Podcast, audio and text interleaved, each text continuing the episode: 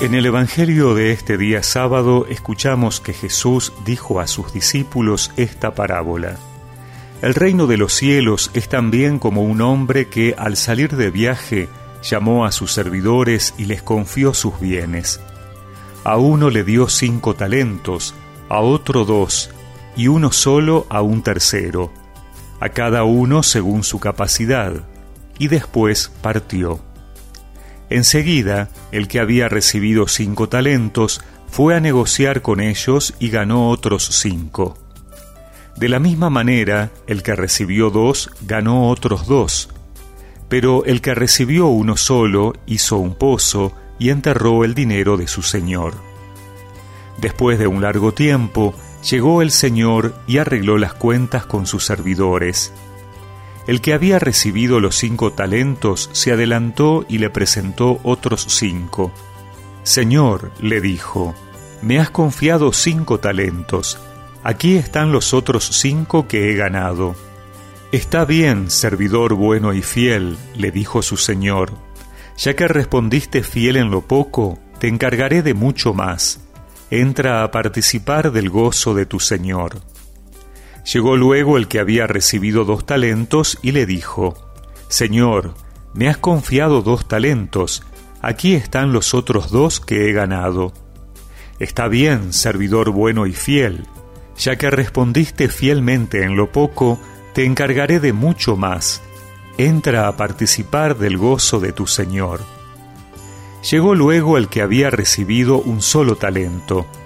Señor, le dijo, Sé que eres un hombre exigente, cosechas donde no has sembrado y recoges donde no has esparcido. Por eso tuve miedo y fui a enterrar tu talento. Aquí tienes lo tuyo.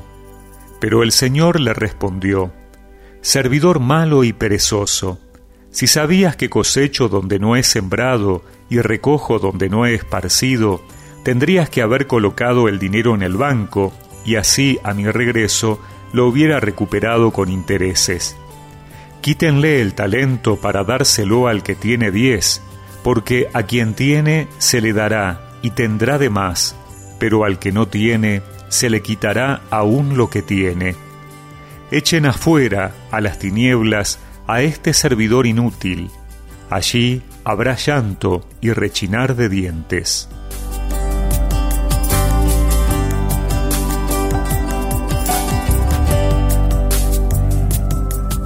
Como en los días anteriores, la parábola de los talentos que nos presenta hoy Jesús plantea el tema de la vigilancia y al mismo tiempo nos advierte sobre una posibilidad de infidelidad.